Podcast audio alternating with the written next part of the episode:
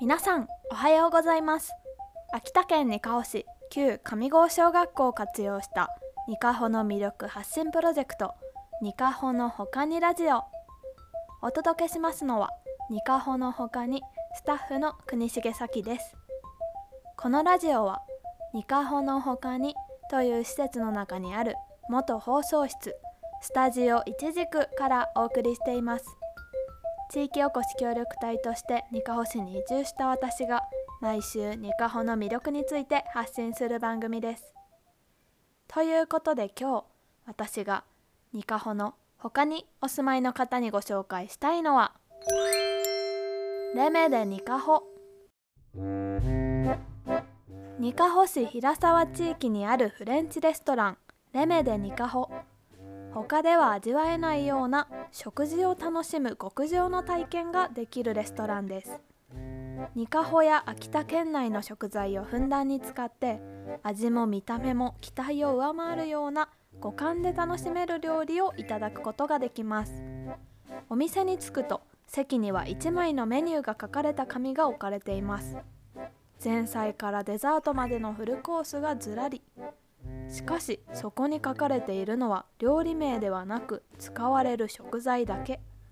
それらを使ったどんな料理が出てくるのかと想像を膨らませながら待っていると出てくるのはどれも想像を裏切られるような料理。例えば1品目のメニューに書かれていたのが数種類のお肉の銘柄。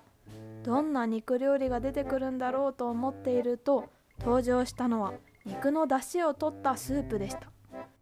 そうやって予想を裏切られるのも楽しいですしこれまで味わったことのないような美味しい料理が出てくるのでフルコースを通してパレードを見ているかのような感覚があります。